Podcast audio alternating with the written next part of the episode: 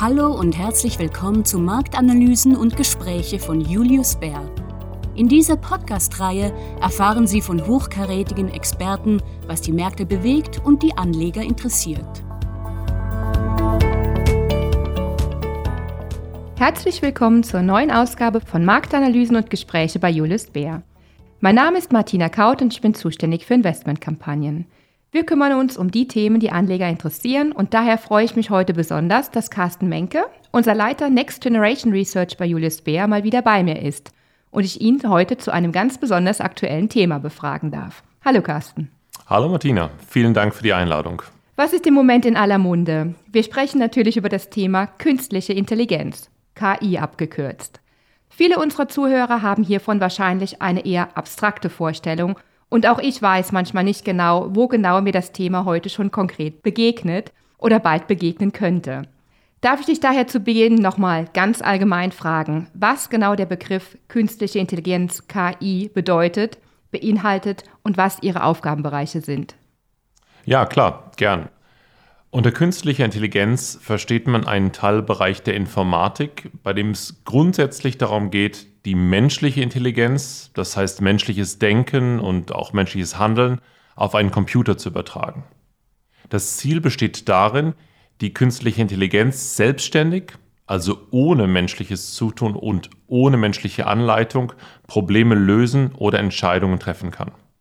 Viele von uns werden erst in den letzten Jahren von der KI gehört haben, aber tatsächlich reichen die Anfänge bereits in die 50er Jahre zurück. Früher beruhte die KI auf einem vordefinierten Regelwerk, das heißt, auf die Erfüllung einer bestimmten Bedingung folgte eine vorher im Programmcode definierte Handlung. Das heißt, sie basierte auf einer Wenn-Dann-Logik. Heute hat sich die KI in verschiedene Teilbereiche entwickelt, die als Machine Learning und Deep Learning bezeichnet werden. Diese Untergruppen verwenden statistische Modelle und komplexe Algorithmen, die als künstliche neuronale Netze bezeichnet werden, um die Funktionsweise des menschlichen Gehirns nachzuahmen. Sowohl beim Machine Learning wie auch bei Deep Learning geht es darum, dass die KI mittels einer Menge an Daten trainiert wird, also es gibt eine Lernphase und dann eben ihre Funktionsweise umsetzen kann. Und im Allgemeinen kann man sagen, dass eine KI umso besser wird, je mehr Daten ihr zum Training zur Verfügung gestellt werden. Und die Aufgabenbereiche der KI, die können ganz vielschichtig sein, aber grundsätzlich geht es immer darum, Maschinen oder Applikationen, Softwareapplikationen intelligenter zu machen und ihre Effizienz zu steigern. Versuchen wir mal ein bisschen in die Kristallkugel zu schauen. Welche Auswirkungen wird die KI deiner Meinung nach auf die Gesellschaft haben und ähm, in welchem Zeitrahmen bewegen wir uns da?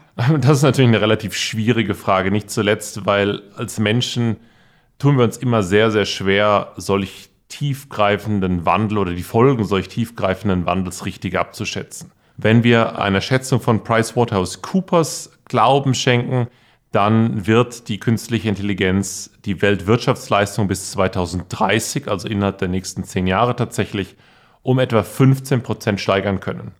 Sowohl durch die Automatisierung von Geschäftsprozessen als auch durch die steigende Verbrauchernachfrage infolge hochwertiger KI-gestützter Produkte oder Dienstleistungen.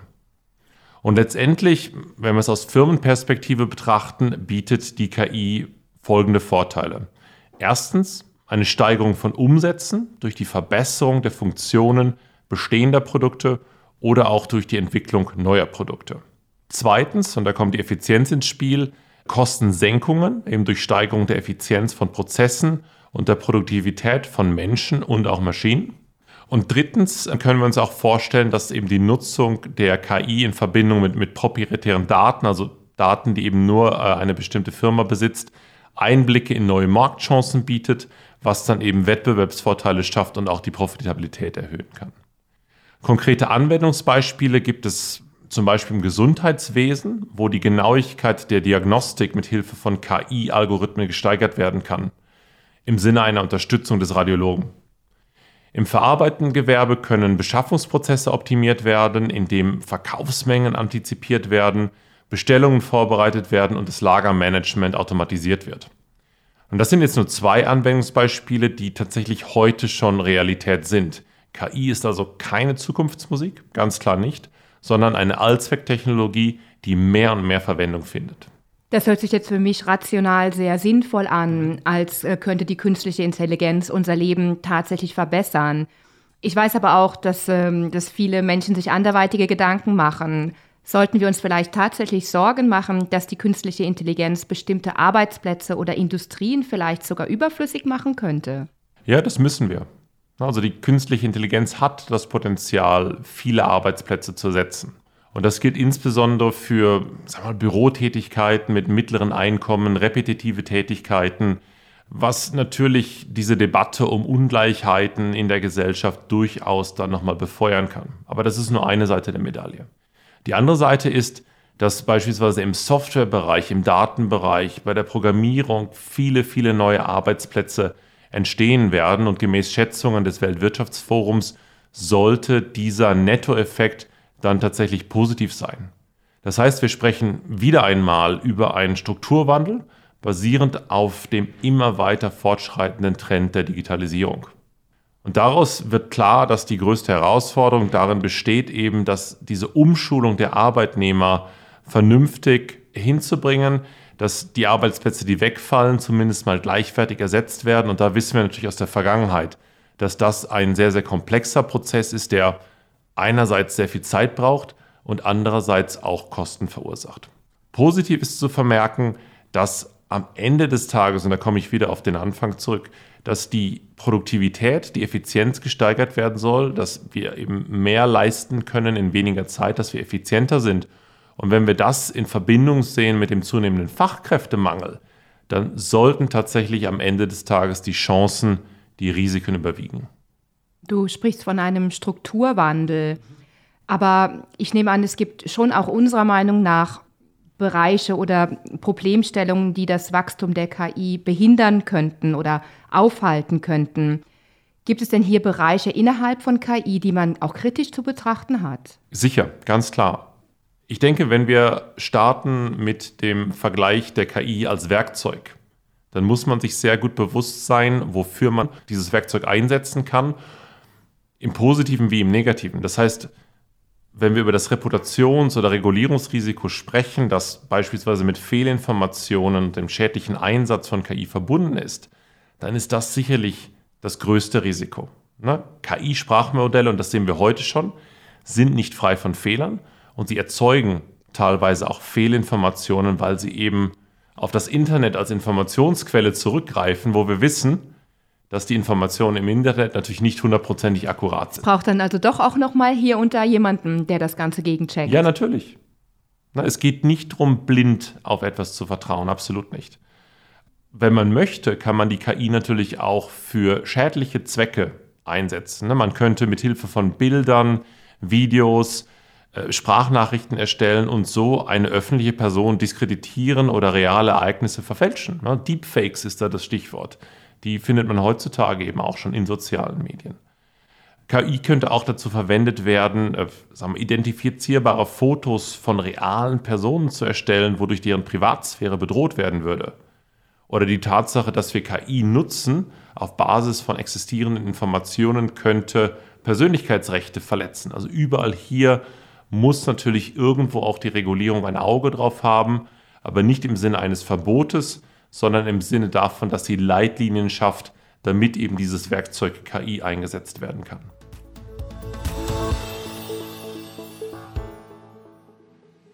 Jetzt sprechen wir schon seit ein paar Minuten und äh, das Unternehmen der Stunde, das Wort ähm, in dem Kontext künstliche Intelligenz der Stunde, ChatGPT, ist noch nicht gefallen. Mhm. Das würde ich jetzt möglichst schnell Gut. gerne ändern. ähm, man hört und liest im Moment ja. ja überall davon im Zusammenhang mit künstlicher Intelligenz. Was genau ist ChatGPT und kann es wirklich Wunder verbringen? Nein, natürlich nicht. Wer kann das schon? Ähm, ChatGPT steht für Chat Generative Pre-Trained Transformer. Sehr komplex. Es handelt sich dabei um einen Chatbot, also eine Softwareanwendung, mit der Menschen auf automatische Weise eine Unterhaltung führen können. Kurz gesagt, ChatGPT generiert Text, um die Fragen oder Anfragen der Benutzer zu beantworten, und zwar auf eine sehr menschenähnliche Weise. ChatGPT wurde auf einem KI-Modell für natürliche Sprache aufgebaut, das auf einem großen Datensatz von Texten aus dem Internet mit 175 Milliarden Parametern trainiert wurde und bereits im Jahr 2020 von OpenAI veröffentlicht wurde. OpenAI ist ein Startup, das finanziell sehr stark von Microsoft unterstützt wird. Ich glaube, was ja dazu geführt hat, dass sich so viele Menschen mit dem Thema auseinandersetzen, ist, dass man ChatGPT recht einfach selber ausprobieren kann. Das Programm beantwortet dann alle möglichen Fragen und man kann zum Beispiel sogar Gedichte erstellen, ähm, habe ich gehört. Viele sind dann total verblüfft, wie menschlich die Ergebnisse sind, ähm, die dann dabei herauskommen. Glaubst du, dass ChatGPT daher dann auch den Markt für Online-Suchmaschinen drastisch verändern wird, weil das Programm ja einen Mehrwert bietet? Die Frage kommt natürlich auf, weil Microsoft hinter ähm, ChatGPT oder hinter OpenAI steht und Microsoft eben versucht, im Suchmaschinenmarkt Fuß zu fassen. Wir glauben aber nicht, dass es hier zu einer massiven Verschiebung kommen wird. Ne? Also es wird keine Zeitenwende ähm, in der Internetsuche geben und keine große Verschiebung der Marktanteile nach sich ziehen. Aktuell laufen mehr als 90 Prozent aller Suchanfragen über Google. Da ist es dann eher wahrscheinlich, dass wir einen stärkeren Wettbewerb sehen und dass der Druck auf die Gewinnmargen zunimmt. Aber die Gründe, warum wir keine großen Verschiebungen von Marktanteilen erwarten, sind die folgenden. Erstens, es braucht eine Verhaltensänderung, ne, wenn wir eine neue Suchmaschine äh, nutzen wollen. Und nicht zuletzt hat Google da einen sehr, sehr großen Wettbewerbsvorteil. Sowohl auf Android-Smartphones wie auf iOS-Smartphones ist Google einfach die voreingestellte Suchmaschine. Und meine, wir alle sagen, ja, ich google mal schnell etwas, nicht ich binge mal eben schnell etwas. Das klingt schon sehr komisch und unterstreicht, wie sehr wir an Google gewöhnt sind. Es geht ja auch um die Art und Weise, wie man die Suchaufträge eingibt. Da ist man ja auch gewohnt, gewisse Schlagworte einzugeben. Mhm, das ist richtig.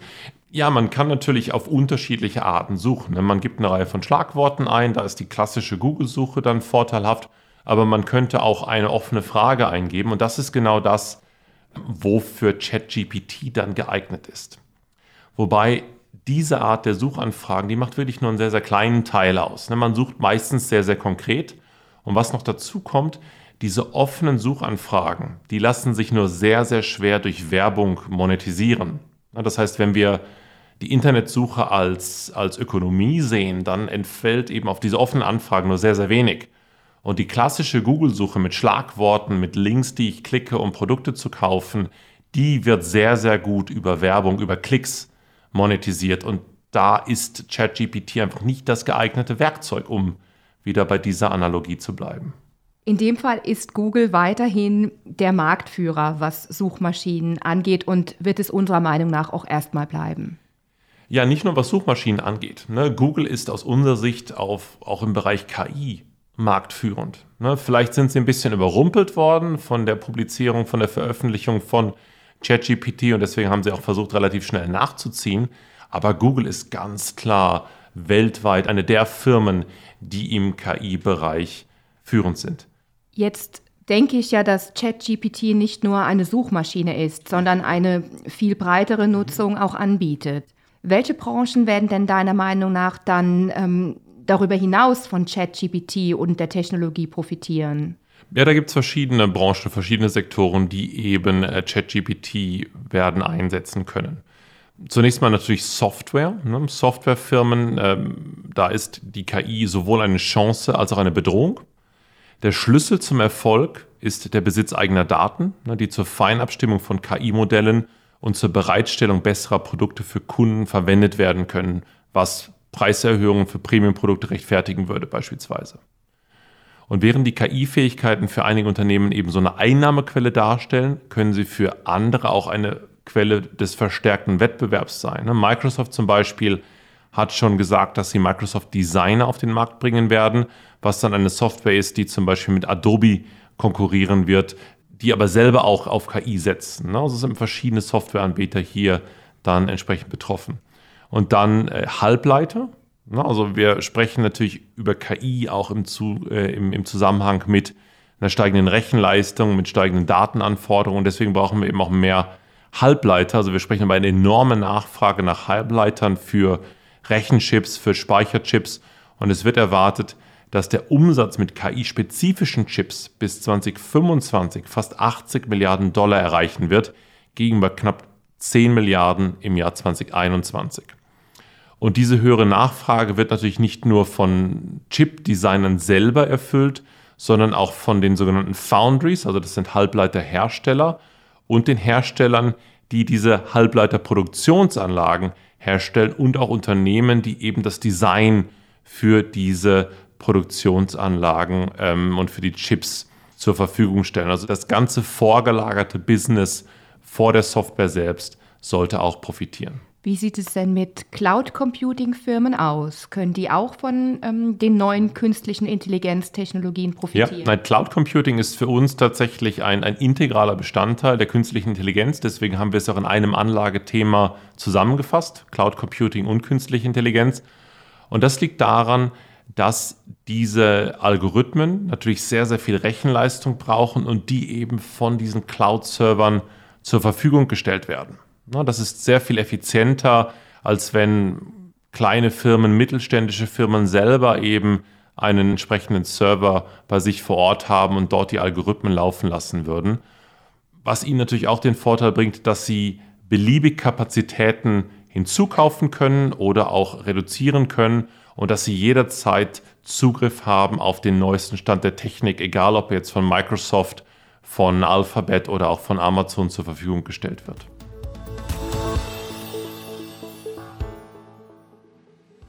Carsten, wo ich dich heute hier schon mal da habe als unseren Experten für Next Generation Themen. Auch das Thema Metaverse ist ja vor einiger Zeit in der medialen Öffentlichkeit sehr heiß diskutiert worden und wir haben uns alle Gedanken darüber gemacht, dass wir gewisse Dinge bald nur noch virtuell erleben werden. Inwieweit ist denn das Metaverse mit künstlicher Intelligenz in Verbindung zu bringen? Also was haben die Bereiche miteinander zu tun? Ich glaube, dass wir an einem anderen Punkt ansetzen sollten. Ne, nicht, was diese beiden Bereiche miteinander zu tun haben, zwangsläufig. Natürlich, das Metaverse ist sehr rechenintensiv. Auch dort werden KI-Anwendungen äh, genutzt werden, ohne Zweifel. Aber der springende Punkt ist, glaube ich, dass auf den ersten Blick beide Themen von einer sehr, sehr starken Euphorie begleitet wurden. Wenn wir aber genauer schauen, dann ist das Metaverse eine Vision, es ist ein Konzept, was noch viele, viele Jahre, vielleicht sogar Jahrzehnte entfernt ist, bis wir überhaupt realisieren können, was es tatsächlich genau bedeutet für uns und welchen Nutzen wir daraus ziehen können. Und ich glaube, die, unser, unser Gespräch bis dahin hat gezeigt, dass wir bei der KI schon viel, viel weiter sind. Ne? Also auch dort haben wir Euphorie, aber wir sprechen über Anwendungen, wir sprechen über Lösungen, die tatsächlich heute schon vorhanden sind. Und das ist der zentrale Unterschied zwischen diesen beiden Themen. Und deswegen gehen wir davon aus, dass die Euphorie rund um die KI nicht so kurzlebig sein wird, wie das beim Metaverse der Fall war, wo wir ja schon einen Hype hatten. Ne? Es ging über eine Euphorie hinaus und ähm, ja, da liegt der zentrale Unterschied. Ja, vielen Dank für die Einordnung. Kommen wir dann jetzt schon zu meiner letzten Frage. Wie können denn Anleger, die an das Thema künstliche Intelligenz glauben, heute schon darin investieren? Im Grunde gibt es da drei Möglichkeiten und das lehnt sich an das an, was wir vorher besprochen haben, diese drei Segmente, ne, die von einer wachsenden Nutzung von ChatGPT profitieren. Bezieht sich dann natürlich auf die KI im Allgemeinen. Und das sind Softwarefirmen, die KI-Lösungen entwickeln und die dann im Rahmen ihrer Softwarelösungen anbieten. Und darüber hinaus gibt es auch verschiedene Firmen, die eben strategisch KI-Lösungen implementieren, um so einen Wettbewerbsvorteil zu erlangen. Das ist jetzt relativ abstrakt. Da muss man dann von Fall sicherlich doch deutlich genauer hinschauen, was da auch hintersteckt. Das zweite sind dann eben die Cloud Computing Unternehmen, die hattest du ja eben auch angesprochen, weil wir da eben diese überlegene Rechenleistung haben, weil wir da immer die neuesten Technologien haben. Und je mehr wir im Bereich KI machen, um je mehr Rechenleistung wir brauchen, umso wichtiger sind dann eben diese Cloud Computing Lösungen, ohne dass jeder selber den, den Server kaufen muss. Und das dritte sind dann eben die Halbleiterhersteller oder die Firmen entlang der Halbleiterwertschöpfungskette, die die entsprechende Hardware zur Verfügung stellen, ob das Rechenchips sind, ob das Speicherchips sind. Da wird, wie gesagt, die Nachfrage sehr, sehr stark ansteigen. Vielen Dank. Das war wieder sehr hilfreich und spannend mit dir und damit sind wir schon am Ende. Ja, danke dir, Martina. Wir hoffen, liebe Zuhörer, dass Ihnen unsere Einschätzung weiterhilft und wir würden uns freuen, Sie beim nächsten Mal wieder begrüßen zu dürfen. Bis dann!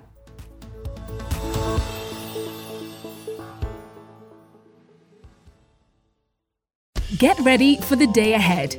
Moving Markets is a daily market news briefing from Julius Baer's leading experts. You'll hear all about the latest ups and downs across asset classes, the underlying drivers, and our thoughts on where markets are heading. Search for Moving Markets on your favorite podcast player.